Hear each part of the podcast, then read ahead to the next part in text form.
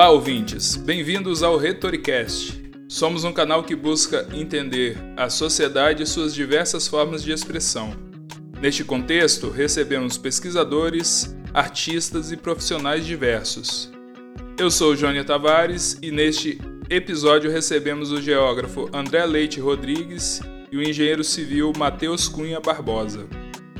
Conversamos sobre mobilidade e desigualdade, com base no artigo publicado pelos convidados. O artigo se chama Medição das desigualdades de mobilidade dos moradores de favela com base em dados de telefones celulares. O Aziz dos Anjos não esteve conosco nesta entrevista e nosso time foi reforçado com a presença da mestre em Geografia Rose Aliprande Ribeiro, que é formada pela Universidade Federal do Espírito Santo. O nosso podcast está nas principais plataformas de streaming, no YouTube e no Instagram. Se você curtir, compartilhe com os amigos e nos envie sugestões de temas no e-mail retoricast.gmail.com. Sem mais delongas, que comece a entrevista.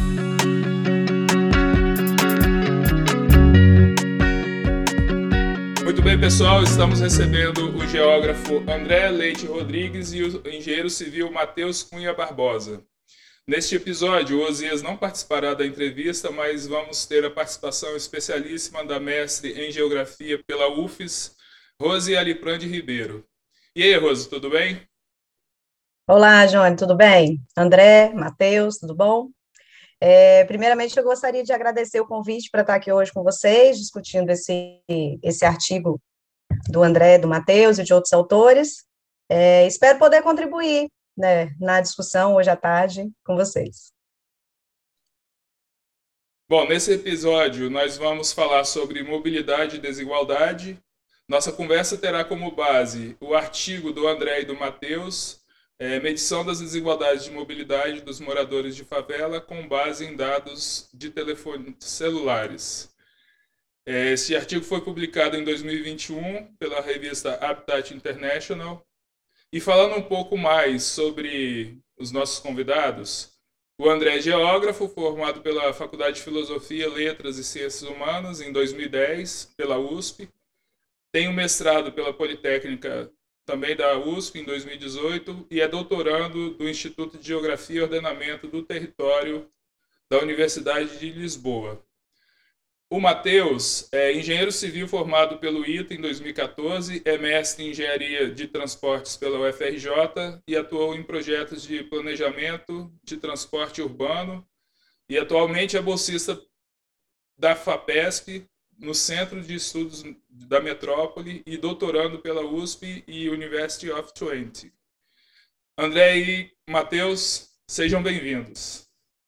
Muito obrigado, Giovanni, muito obrigado, Rose. Agradecer vocês pela oportunidade de, de trazer a nossa pesquisa aqui, falar com vocês e debater é sempre muito enriquecedor. Esse tema de desigualdade e mobilidade urbana é um tema muito importante, na minha opinião, mas é, é um fator que, que me motiva a continuar pesquisando sempre que eu vejo algum, algum ponto de desigualdade que dá para a gente investigar e o planejamento urbano atuar como uma solução. Tá? Agradeço também ao Matheus, né, é, o meu colega aí, que está participando aqui da entrevista também, é, que ajudou a fazer esse artigo. Sem ele não teria saído o artigo, é fato, né? Então, obrigado aí, pessoal. Boa, pegar aqui a, a palavra, agradecer é, a, essa oportunidade, né, reforçar o agradecimento que o André traz, de que é sempre bom poder conversar sobre o que a gente está produzindo, e, e, parte da motivação está em tentar melhorar o discurso sobre, sobre as políticas de transporte, né, então faz parte desse nosso objetivo de conseguir é, atingir públicos cada vez maiores, então agradecer pela essa oportunidade de estar aqui nessa conversa de hoje. Beleza, gente. É... Bom, partindo aí para o enfoque do artigo, eu queria fazer uma pergunta para vocês aí, né? É... Enfocando no artigo que vocês publicaram, esse artigo tem dois outros autores, né? Tem a professora Mariana e a Bianca, se não me engano, né? E aí, assim, é... qual foi a motivação que vocês tiveram para desenvolver esse artigo? Como é que foi a história dessa pesquisa aí? Vocês podem apresentar para os nossos ouvintes essa. Claro, é bem, é bem legal isso daí, que são motivações diferentes, né? Porque quando eu comecei a estudar isso, mais ou menos em 2016, eu comecei a estudar em São Paulo, né, que era a cidade que eu morava, lá pela USP, o Matheus também estava estudando esse tema de análise de dados. Se eu não me engano, é, era São José, né? Isso, no mestrado, é, lá na FRJ, mas olhando para São José dos Campos, que é onde eu morei e estava fazendo um trabalho. Então, a, acabou que no final nossos caminhos se cruzaram e conseguimos produzir esse trabalho, que foi muito enriquecedor trazer a visão do Matheus para que a gente conseguisse fechar esse trabalho, né? E para mim, a minha, minha motivação, assim como quem mora em São Paulo e perdia horas no trânsito, é, eu via aquelas horas perdidas, porque horas é uma coisa que você não recupera, não tem jeito, né? Não é. E, e você perder essas horas no trânsito, não poder fazer nada, porque você está preso num ônibus, é, não conseguindo se, é, se locomover por, por, São Paulo, é para mim um, uma, um aumento, é um, algo que proporciona um aumento da desigualdade, porque a pessoa que não tem esse tempo livre, ou para descansar, ou para estudar, ela gasta quatro horas do seu dia, cinco horas do seu dia num transporte, é, ela tem pouca possibilidade de conseguir depois chegar em casa e procurar um estudo ou mesmo um lazer para descansar. E, e, isso era algo que me incomodava, foi algo que me levou a olhar para essa área da desigualdade na, na mobilidade urbana, né? E Outra, outra coisa que me motivou era a forma de mensurar, né? Então, hoje a gente tem muitos dados disponíveis, né? A questão do Big Data. Então, eu tenho dados de telefones celulares, que foi o caso do estudo, que poderiam ser usados pelos planejadores pelos, e pelos decisores urbanos a diminuir esses tempos de deslocamento cotidiano ou a planejar melhor as estruturas de transporte da cidade. Então, é, foi o que me motivou a, a iniciar esse estudo, que foi base do meu mestrado lá em 2016, e, e seguir nessa área, né? Aí o Matheus deve ter outra história aí. É, eu venho de um, de um caminho mais da engenharia, né? Então, dentro da engenharia civil tem essa área de transportes e foi onde eu me encontrei, acho que um pouco para essa mesma preocupação, assim, de tentar trabalhar com com projetos que tivessem impacto grande nas cidades. Então, eu, eu segui por esse caminho de transportes, mas fui trabalhar é, na parte de planejamento dentro do setor privado, e aí passei para academia depois, e daí eu trouxe para academia um pouco da experiência de que eu tive é, nessa parte dos dados, justamente. Né? Tipo, eu venho, a gente trabalhava muito com tive alguma experiência com as pesquisas tradicionais, né, que são as pesquisas origem destino domiciliar. E aí, no meu mestrado, é, da, eu tinha essa oportunidade de trabalhar com esses dados de telefonia e, e daí, putz, eu olhei para esse dado e achei, cara, que coisa maravilhosa. Vamos tentar montar matrizes OD para todo o Brasil. E aí, um pouco da limitação de conseguir trabalhar com isso. Aí eu foquei em São José dos Campos. Mas é, com essa ideia, né, tipo, que eu tinha inicialmente de, caramba, deve ser, deve dar para tirar muita coisa, e aí eu fui aprendendo que, na real, era uma coisa meio complementar, assim, né, não é aquela coisa de que um vai substituir o, o tradicional, o dado de telefonia vai resolver tudo, mas eu vim dessa, assim, dessa experiência de transporte tentando é, pegar esses dados novos e, e utilizar para o planejamento de transporte, né, tentando resolver todos esses problemas que a gente sabe que, que existem. Não, interessante. É, como os caminhos de vocês cruzaram, né? É, um da geografia, outro da engenharia, né? Isso. É, e dentro dessa, dessa história que vocês contaram, qual eram os objetivos dessa pesquisa de vocês? Bom, é, o objetivo para esse artigo, né, é, tínhamos quatro objetivos maiores, né? Então, o primeiro objetivo era testar o uso dos dados de telefonia móvel. Uh, existiam já artigos internacionais, testar no Brasil é, as metodologias, se, é, adaptar para as questões as questões locais, é, questão de segurança de informação, anonimização dos dados, tal. E, e com, com esse dado já estruturado, seguro, aí sim entender as diferenças dos deslocamentos dos moradores de favela e os não moradores de favela, né, que que foi o que a gente focou nesse artigo mesmo publicado, entender qual que é a diferença é, em tempo e espaço, né? Onde eles estão, distância, tal.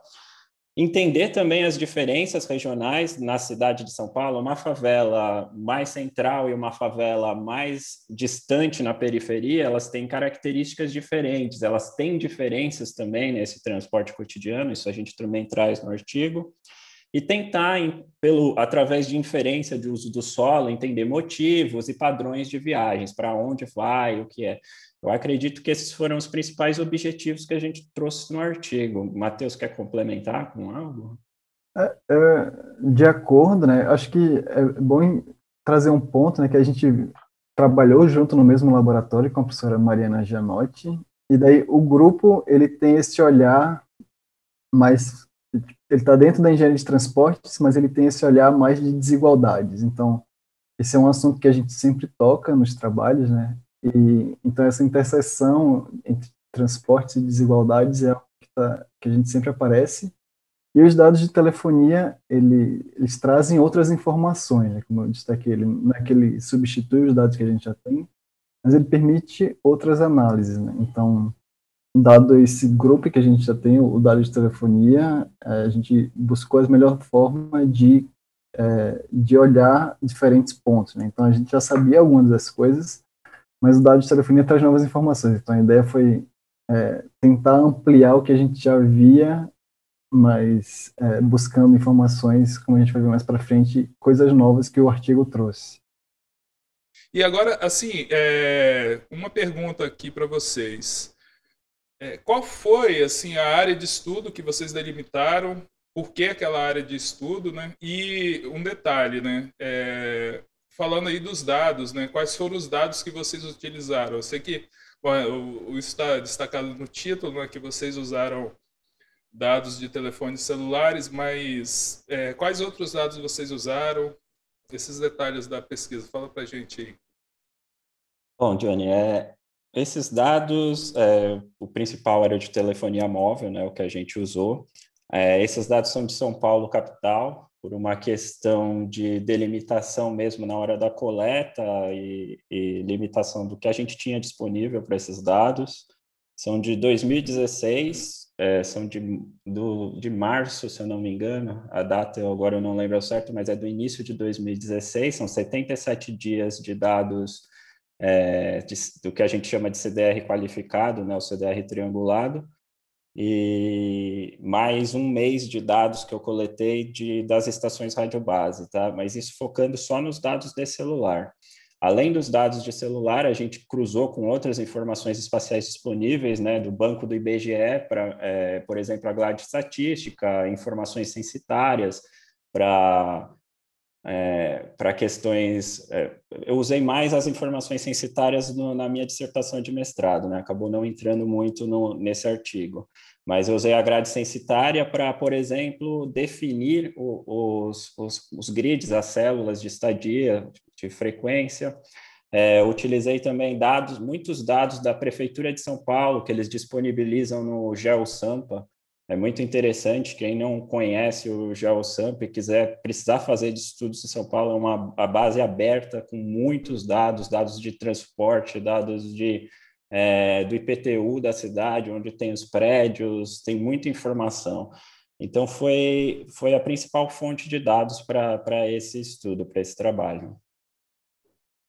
Isso, é, acho que vale destacar esse ponto, né? São Paulo é, é, é, um exemplo de transparência assim, de dados públicos, é, ainda que haja muita limitação, mas é, quando você tenta trabalhar com dados de outras cidades, é sempre muito mais difícil do que no caso de São Paulo.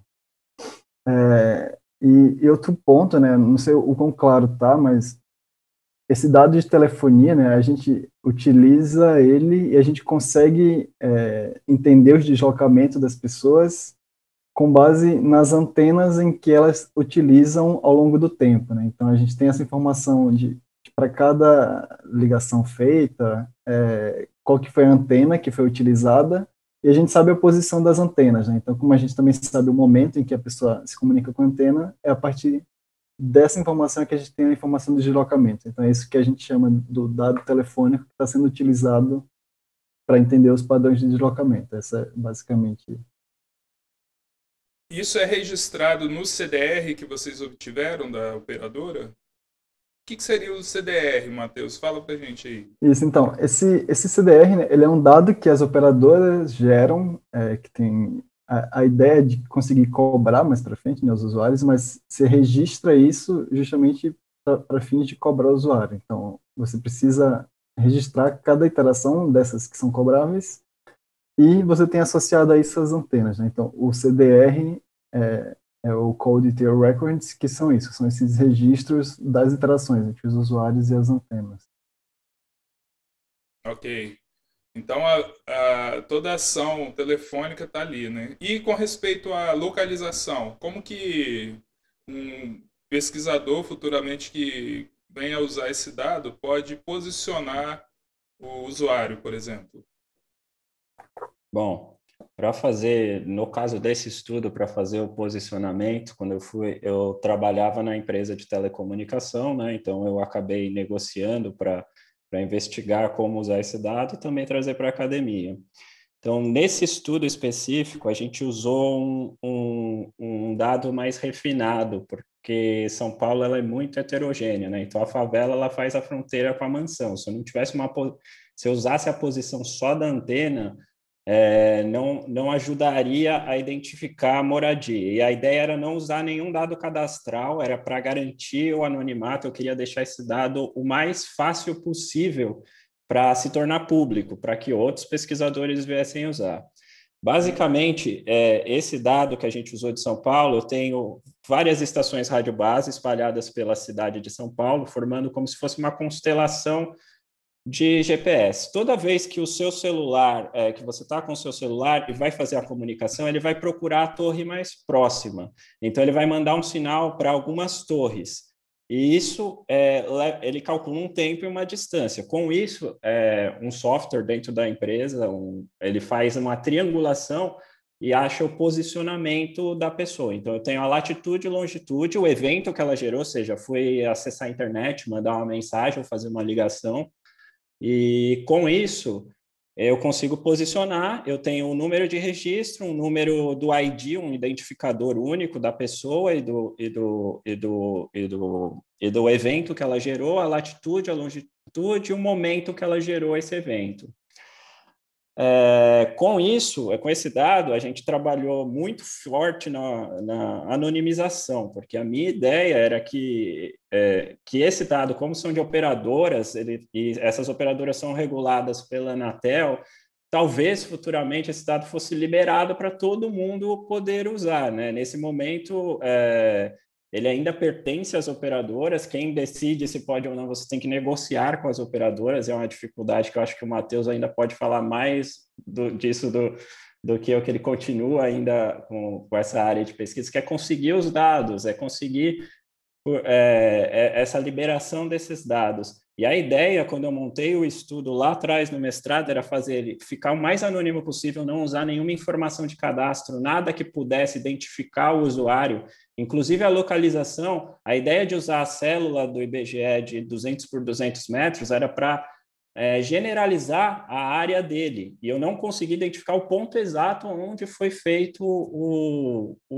o uso do aparelho, né? Assim, tornando mais fácil desse dado ficar público. Então, seguindo os padrões da LGPD, eu não identifico nada, eu não, eu não tenho nome, eu não tenho nada, só tenho um identificador único e onde foi usado o celular. E através disso, poder fazer as outras inferências, que foi o que fizemos no estudo, né? Identificar a casa pelos a faixa horária, dia de semana e quantidade de vezes que ele usou o celular naquele local, naquela célula marcada. E aí a gente identificava a casa, identificou outros, outros pontos de estadia na cidade para poder trabalhar nossas análises, né? identificar o que era favela, o que não era. É, e, e, essa informação da grade do IBGE acabou sendo importante também para como base para eu cruzar os outros dados. Então, por exemplo, os dados do IPTU de São Paulo, eu georreferenciei eles, é, Lá tem a metragem que tem, por exemplo, é 30 metros uma escola e 70 metros residência. Então, a gente classificava aquele grid como 70% residencial, 30% educação e fazia as outras inferências de, de dados em cima daquilo. Era uma, foi uma metodologia que a gente usou para ter na mesma base, cruzar, entender as distâncias e tentar entender motivos. É, Nesse estudo, eu acho que foi o que a gente mais trabalhou, né, Matheus? Você tem mais alguns pontos aí que você fez outras análises em cima, né? né é, basicamente foi isso, né? Então, além dos dados de telefonia, é, destacar os dados sociodemográficos do IBGE e para as análises de, de, entender o território são os dados de PTU, né? Que precisaram ser processados e é, compatibilizados com a grade, mas são, basicamente são esses. Né? Legal. Eu queria fazer uma pergunta aqui sobre a, a qual foi a metodologia que vocês adotaram aí para desenvolver a, a pesquisa de vocês. Aqui, para quem está vendo o nosso vídeo, eu compartilhei aqui a, o fluxograma da metodologia que eles utilizaram, né? Vocês podem comentar para a gente um pouquinho? Claro, claro, vamos lá. É, bom, a primeira parte é o tratamento dos dados do telefone móvel, que é o que eu acabei de falar para vocês um pouquinho como foi a coleta, o tratamento, o armazenamento, o processamento. A segunda parte foi a definição das favelas, né, e do uso de solo de São Paulo, tá? Com essas duas partes já definidas, avançamos para os cálculos, né, para a parte de cálculos de distâncias. Nesse caso desse artigo publicado, as distâncias foram euclidianas, né, e os padrões de uso de solo, aquela proporção que a gente que, que eu expliquei usando os dados do IPTU, né. E aí chegamos aos resultados de, desse do presente trabalho. Quer falar algo, Matheus? Isso, é, é, nessa parte do, do uso do solo, né? Então a gente tem esse mapa com em que eu tenho para cada célula qual que é o uso do solo e daí eu associo isso às viagens, né? Então eu tenho para cada usuário. Esse mapa rede, que você se refere?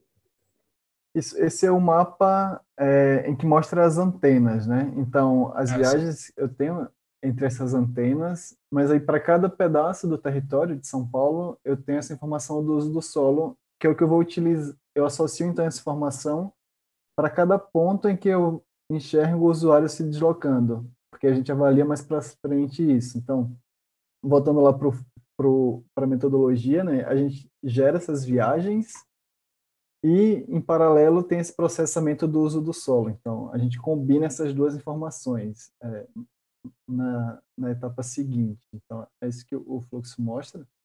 E daí, certo. uma coisa importante, é, que talvez traga alguma dúvida né, para quem não utiliza esses dados, é que é, já tem uma literatura sobre isso, né? Então, por exemplo, a gente não é, se preocupa, por exemplo, em ah, como é que isso é checado, por exemplo. A gente tem essa preocupação de ah, tem vários vieses a pessoa não está sempre ligando ou a pessoa é, como isso é diferente para diversos grupos, mas é, naquela ideia, né? Tipo, a gente tenta contribuir um, um pedacinho para o avanço do conhecimento científico, então a gente se refere a, a, todo esse trabalho que já foi feito e que já valida o uso desses dados de telefonia, né? Então, gente, essa nossa metodologia ela está mais preocupada em enxergar aquelas desigualdades, né? Mas trazendo toda essa bagagem de metodologia que já checou esses dados e, e veio adiante. Legal, Exato. legal. Exato, acho só complementando, é, é, é um tijolinho sempre, né? O que a gente quer fazer, é, como a professora Mariana sempre diz, é um tijolinho. A gente pega o que a gente estudou e põe lá um tijolinho na parede do conhecimento, junto com o que já produziram antes, e, e o que vai ser produzido depois vai ficar em cima ali daquele tijolinho e segue a construção do, do, do grande muro do conhecimento. Legal. Ah, se vocês quiserem é, que eu compartilhe algum elemento aqui do artigo para claro, claro. os ouvintes né, verem, só falar. Só essa questão do mapa do uso do solo, a gente usou mais essa informação em banco, tá? No, no artigo, porque é, construir um mapa proporcional do, dos, do, dos grids, é, ele se tornaria visualmente impossível de, de, de tirar a informação dele, né? Então, por isso, esse processamento está em banco de dados e os cruzamentos são todos em bancos de dados. Por isso, não tem um mapa do uso do solo. Na minha dissertação de, de, de mestrado, eu faço um mapa de uso do solo com base no da Prefeitura de São Paulo, que aí é, é visível. Né? Mas com a proporcionalização do grid, é, seria impossível a gente ter, tirar a informação de um mapa dessa forma, tá? Entendi. É, e com as limitações que os artigos, que os trabalhos acadêmicos Sim. impõem com respeito à escala, fica quase inviável, né? Exato. Como visualizar exato. isso de maneira legal. Rose? Eu fiquei com uma curiosidade, é, desde que vocês começaram a falar da, da metodologia, é, por que, se, se tem algum motivo, o uso de uma operadora? Se foi mais fácil o acesso, eu fiquei com essa curiosidade. Foi, foi, foi questão de acesso ao dado realmente, porque é muito difícil acessar esse dado e, e eu trabalhava nessa operadora, eu negociei internamente, eu consegui abrir um caminho para poder utilizar esse dado, e mas o Matheus está sofrendo bastante com isso agora nas negociações, não é não, Matheus? Isso, pois é, é, a questão é essa, da dificuldade e, e, tipo assim, o dado que eu trabalhei no mestrado, por exemplo, ele é de 2014, então é, os dados são difíceis de conseguir, então, eu, por exemplo, a gente está em um grupo agora de pessoas que estão trabalhando com dado de telefonia e buscando formas de conseguir, tipo, com pesquisadores, tentando via projetos, até porque esse dado, né, é, as, as empresas telefônicas estão passando a adotar ele como um próprio produto, né? Então é e daí elas já processam até por questão de garantir a privacidade ali dentro.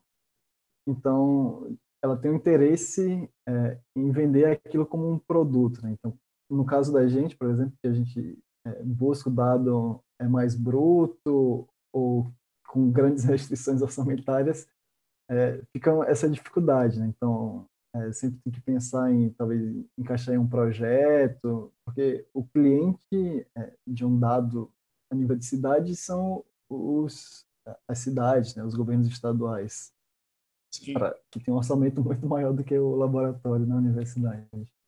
Não, e também para estudos comerciais, eu acho que esse tipo de dado eles devem eles devem querer comercializar para esse fim também eu imagino. Sim, sim, com certeza. E eu achava que era uma dificuldade legal é, com respeito ao anonimato, assim. Eu acho que isso seria um, um, um, entrave, assim, né? Que, talvez, mas nunca tinha pensado nessa questão que os dados é, tivessem essa, essa, barreira comercial, né?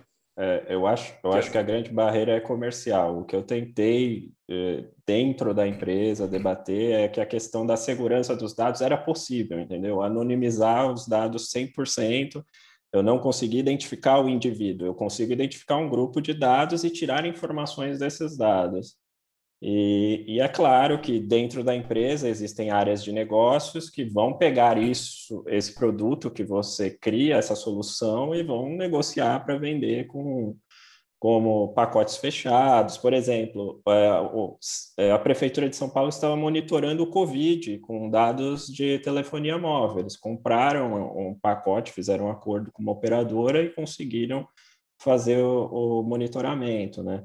É, é, é assim, é, é, questão de negociação. E para pesquisa, assim, que como o Matheus falou, que precisa do dado, porque o que a operadora entrega é uma caixa preta, e para quem é pesquisador acadêmico, a caixa preta não interessa. A gente quer evoluir essa metodologia, a gente quer entender o que pode tirar É, porque às vezes a, é, é, o, o Matheus também trabalhou com o mesmo dado que eu. Então, a visão que eu tinha dos dados, eu tirei uma coisa. O Matheus ele vai tirar outras e, e não é e, e se complementam e, e cria é, e desenvolve. Mas para a empresa, ela fecha a caixinha dela lá e vende o produto. Então, ela é, é, é, diferente o uso do que o acadêmico precisa e do que o, o comercial das empresas vendem, né?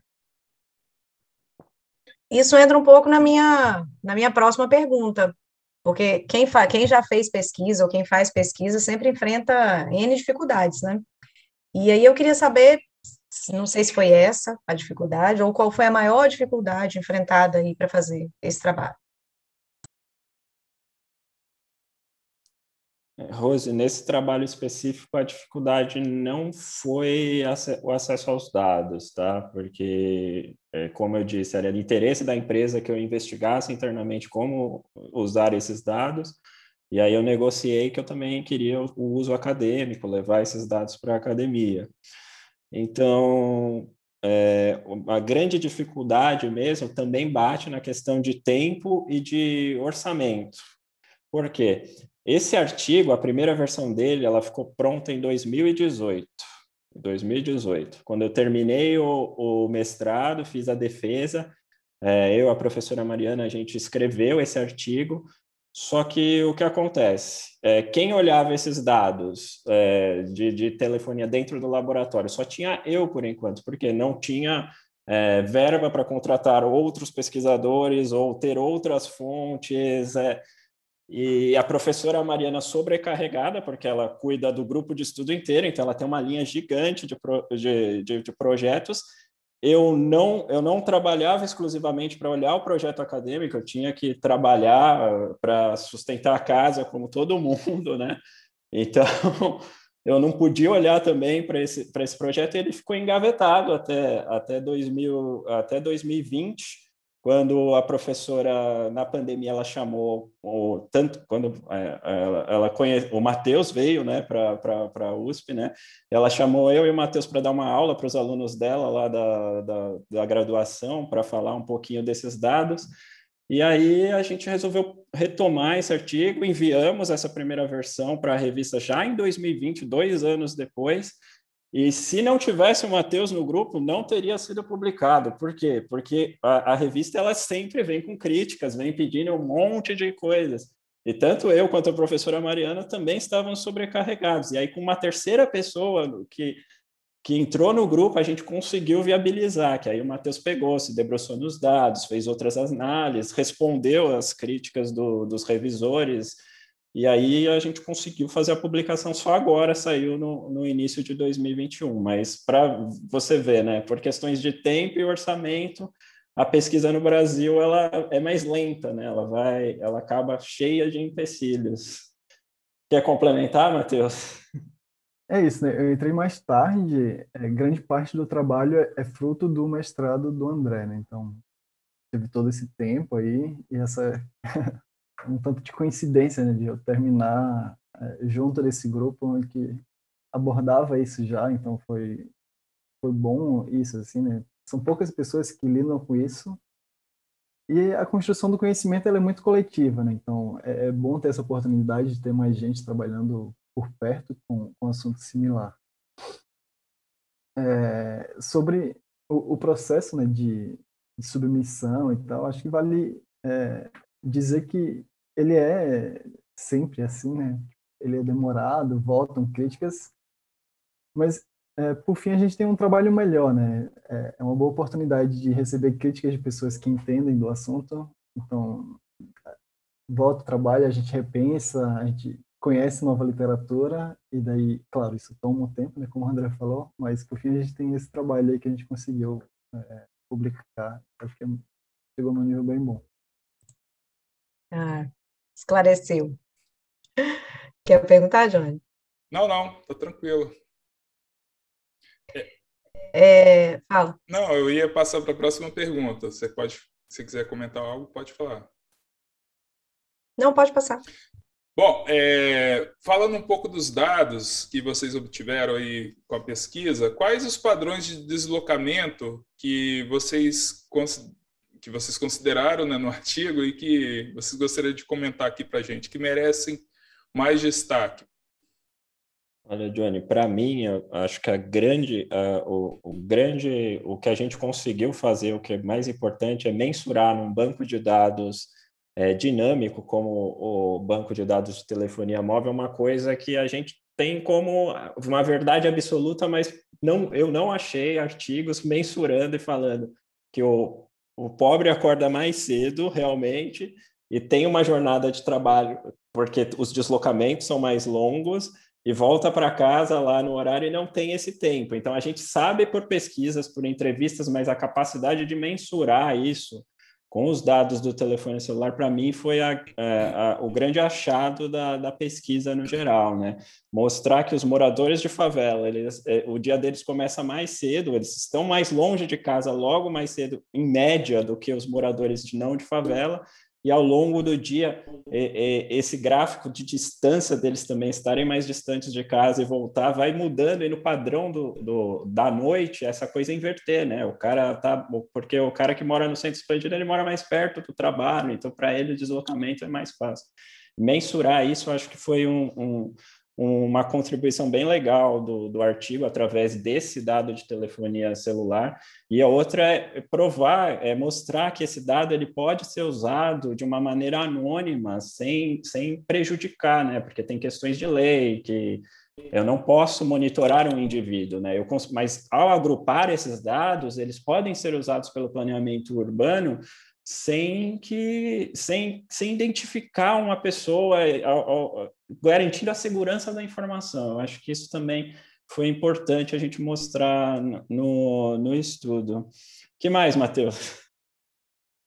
Eu acho que é por aí, né? Como o André destacou, a literatura já falava sobre alguns desses padrões, é, mas quando a gente está utilizando no dado de telefonia, esse de Big Data, a gente está falando de ordens de grandeza a mais de indivíduos que a gente consegue capturar isso, né? Então, o que era sabido pelas pesquisas tradicionais, eles já traziam alguns insights sobre isso.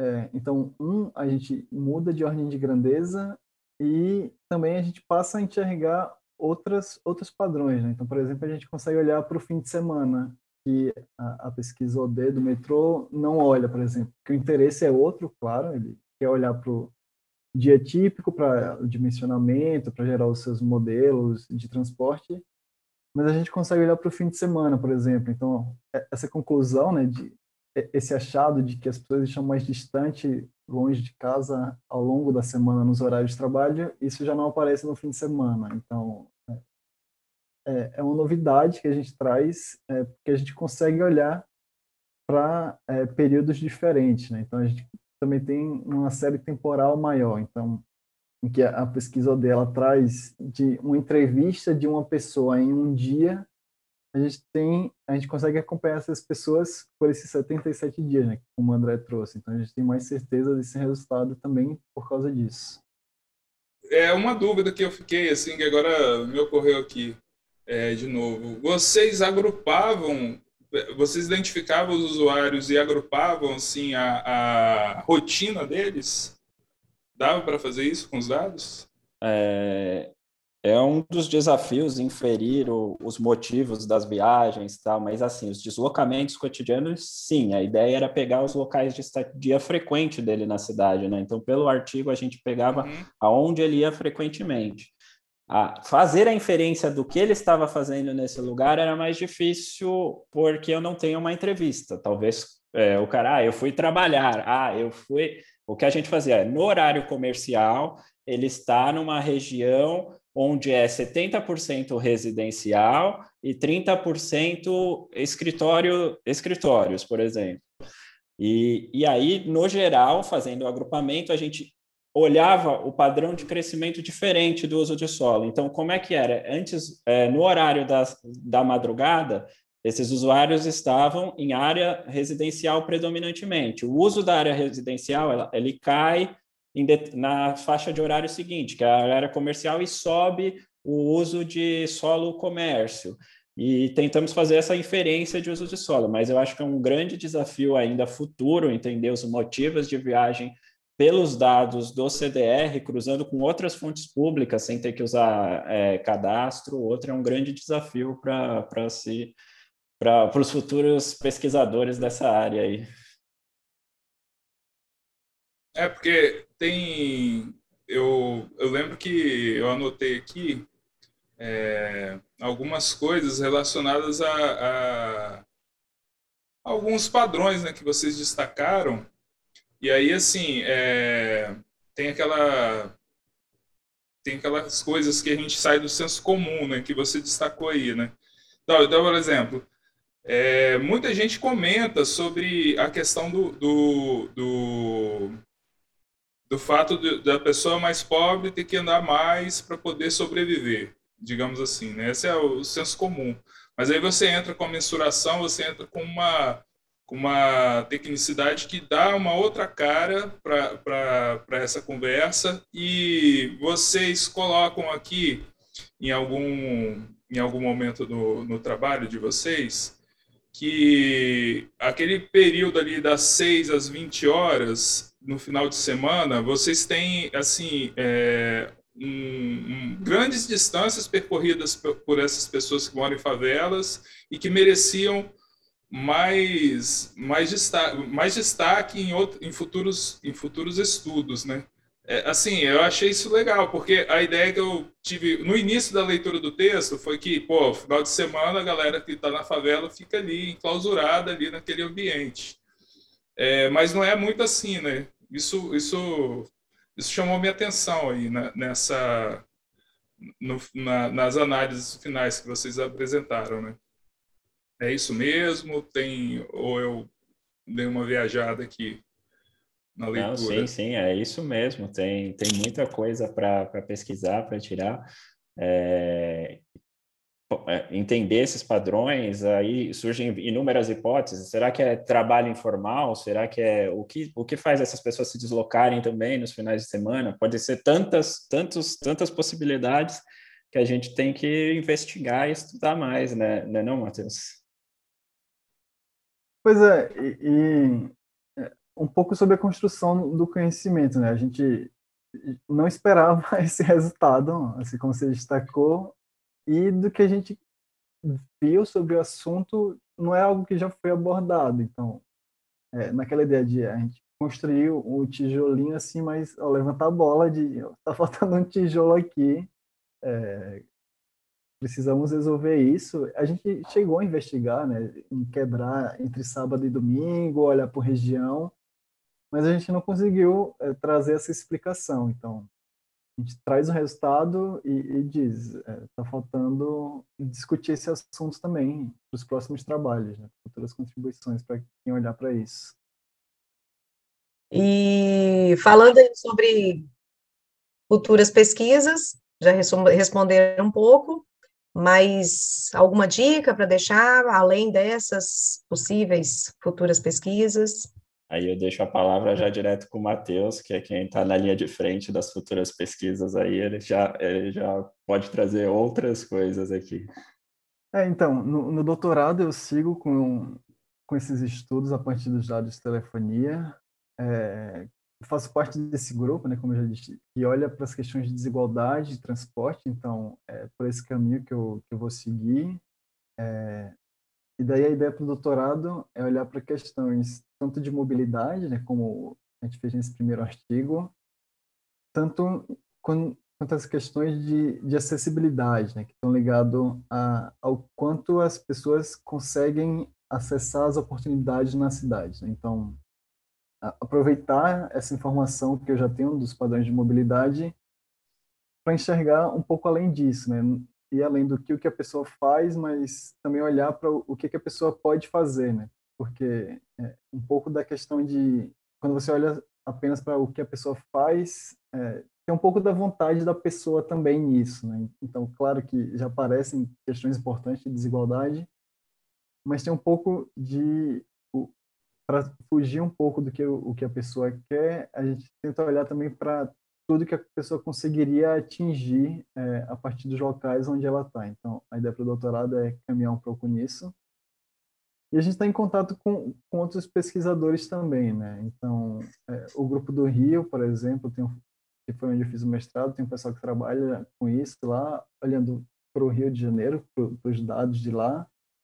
Tem um pessoal que, que olha mais para as questões de, de redes de contatos, né, que, que as pessoas conseguem é, é, atingir é, a partir desses dados de telefonia. Então, é outra informação, já bem fora da parte de transporte, mas que também é, tem suas questões sociais envolvidas, né? É, esse tamanho dessa rede de contatos é, é, um fator muito importante, por exemplo. E a nível mundial, assim, né, a, os estudos estão usando esses dados muito para é, para a questão da Covid, né? Então a gente tem estudos recentes que, que enxergaram, por exemplo, os diferentes impactos é, em grupos de diferentes rendas a partir desse dado de telefonia. Né? Então, a gente tem, é, como a gente já sabe, é, que as mudanças são diferentes. Né? É, por exemplo, você tem grupos que tiveram um aumento de mobilidade e se consegue associar isso a, ao aumento de entregas que, que ocorreram durante esse, algum período específico. E, e, os dados de telefonia conseguiram mostrar isso. Né? Então, isso não foi é, em estudos aqui no Brasil, um pouco por causa da dificuldade de conseguir dados recentes, né? então acho que ninguém tem acesso fora das operadoras nisso, mas alguns estudos já lá fora já conseguiram é, seguir um pouco por esse caminho. Legal. Eu me lembro que fez parte da minha da, da bibliografia assim do, do mestrado um livro do Eduardo Vasconcelos, Transporte Urbano, Espaço e Equidade. Não sei se vocês tiveram contato mas ele falava um pouco dessa questão da equidade do uso do espaço na, na no deslocamento, né? E ele tratava, eu lembro do exemplo que ele traz do, do um motorista sozinho no carro consome muito mais espaço do que 44 pessoas no ônibus, né? Por se deslocar. E ele tra... e eu lembro dessas discussões relacionadas à equidade no uso do, do, do do espaço, né? E lembrando que o que o André comentou sobre a questão do tempo, né? acho que a gente já pode falar do espaço-tempo, a equidade do espaço-tempo aí também é, é, flagrante que essa desigualdade, né? Quando você pensa aí na, no local de moradia. Bom, o, o Matheus falou um pouco aí do que ele está desenvolvendo no, no doutorado, né? Parece que o André ele deu uma fuga, deu uma, deu uma, deu uma guinada aí, né, André? Em relação à mobilidade. E eu, eu sei que o André me passou aqui, é, ele está trabalhando aí com ciências de informações geográficas, né? O tema aí da tese dele é desenho urbano na influência da prática de atividades físicas que beneficiam a saúde mental. Fala um pouquinho para a gente, André, aí, do seu, da sua tese de doutorado que você está desenvolvendo. É, eu mudei um pouquinho da, da linha de, de transportes em específico, né? Mas fazia parte também do, do, do meu objetivo de vida, de mudança, né? E, assim, é, saúde mental é um tema que veio muito forte durante a pandemia, né? A gente ficar trancado dentro de casa e gerava, para uma pessoa que era muito ativa, que sou apaixonado por bicicleta, era o meu meio de transporte em São Paulo, ficar trancado dentro de casa gerava algum, deu um desânimo, né?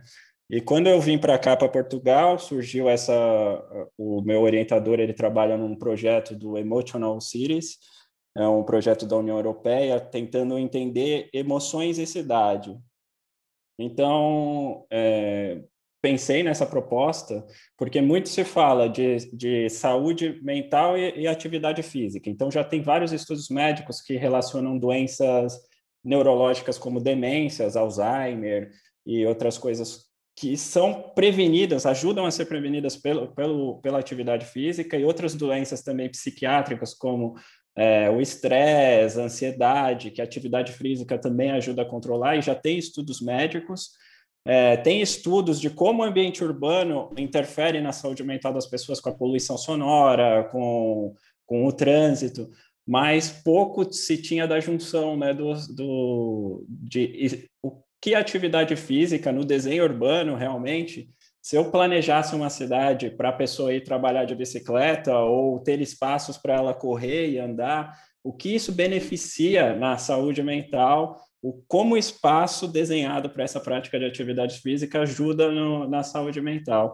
E aí também continuo trabalhando um pouco com Big Data, né? Estou trabalhando coletando dados do, do Twitter agora, estou quebrando a cabeça com um classificador de texto aí, coisa que eu nunca tinha mexido antes, para entender emoções na cidade, ver como é que estão, como é que está saindo essa, é, é, como é que são as emoções que as pessoas publicam, para identificar fatores urbanos que podem influenciar nessa, nessa minha ideia e seguir na, na pesquisa. Então, Claro que eu ainda olho ainda para transportes, ainda vou ainda falo assim, não, meio de transporte é importante, né? Porque o deslocamento cotidiano por bicicleta é, é, mais saudável, mas eu tenho que provar, né? Eu tenho que ver se é realmente mais saudável para as pessoas. E é isso, né? Então, acabei mudando de área aqui, estou iniciando essa nova pesquisa aqui em Lisboa. Estou bem no início ainda, né? Faz, fazem, comecei agora em março, no início desse ano, então ainda tem muito para pesquisar. Matheus, você está no, no Brasil ou fora do país? Então, eu estou é, no, no, doutorado na USP, né? Comecei ano passado. É, sendo que tem um programa de duplo diploma com a Universidade de Twente, na Holanda, é, uhum. que já aceitou a proposta, então eu já comecei a fazer matérias à distância por lá, mas ainda é, não tenho a bolsa para ir para lá, então estou nessa briga com a agência de fomento. Mas no momento eu estou em Aracaju, na verdade. É, morava por aqui, meus pais moram aqui, daí eu fugi de São Paulo um pouco na pandemia e estou por aqui. Ah, legal. Bom, é... gostaria de fazer um agradecimento em nome da equipe do Retoricast, aos dois, né, ao Matheus e ao André, e agradecer a Rose pela participação aí, preparação dessa, dessa entrevista. Passar aí para os comentários finais, passar para a Rose e na sequência André e Matheus. Eu só quero agradecer novamente o convite, né? É, conheci o, o artigo através da sua indicação. É, mobilidade urbana é um, é um, tema que eu acho que, que é muito interessante, né? Penso nele, talvez, para um, um, doutorado. É, mas só agradecer mesmo ao Matheus, ao André, por essa aula aí que vocês deram para gente, e ao Johnny pelo, pelo convite novamente. Valeu, Rose. Passar a palavra para o André. Eu agradeço, Jônio, eu agradeço, Rose. Eu acho que debater é sempre bom. Eu agradeço demais esse convite para poder vir aqui divulgar esse trabalho, é, que deu bastante trabalho para chegar num resultado, né? E, e, agradeço demais o espaço que vocês deram para a gente divulgar e falar desse trabalho. Muito obrigado, viu? Eu agradecer também ao Matheus publicamente, né, que ajudou muito. E se não fosse ele, não, não tinha publicação do trabalho. Ah, que é isso. Foi, um prazer né, fazer esse trabalho e, e é, como eu já disse, né, essas oportunidades de conversar sobre trabalho são muito boas também, é, até porque faz um pouco falta de estar longe da universidade, como ambiente de universidade, essas oportunidades. Né? Então, é, obrigado também por isso, por trocar uma ideia sobre o assunto, né? É, de trazer pessoas de, de outras áreas para conversar, acho que é sempre bom. Então, obrigado aí pela oportunidade. Ah, nós ficamos agradecidos. É, esse é o objetivo do Retoricast, né? De ser mais um canal é, para divulgar a, o trabalho científico que é feito. Às vezes a gente, a gente sabe que tem os meios formais de publicação, às vezes a gente tem os repositórios das universidades, nós temos os periódicos, mas eu acho que a gente tenta contribuir aí nesse canal, né, que é o podcast, para divulgar a pesquisa, o esforço né? A gente sabe o esforço que, que é para poder desenvolver uma pesquisa aqui no, no Brasil, principalmente, e também é, a gente tem sido agraciado aí por, por ter a participação de grandes profissionais como o Rose, como vocês. Bom, eu desejo aí, em nome da equipe, é, sucesso né, na empreitada aí, nas pesquisas de doutorado, que vocês possam ter sucesso aí, é, derrubando as barreiras, que futuramente vocês possam estar aqui para divulgar o trabalho de vocês na forma de tese. Com certeza. E a porta está aberta para vocês três, né? Agradeço a Rose aí imensamente por, por tudo, tá certo? Claro, claro, claro. Um grande abraço, pessoal. Valeu. Valeu. Valeu, pessoal. Obrigado. Obrigado aí, Johnny. Valeu, hein? Valeu, Matheus. Valeu, Rose.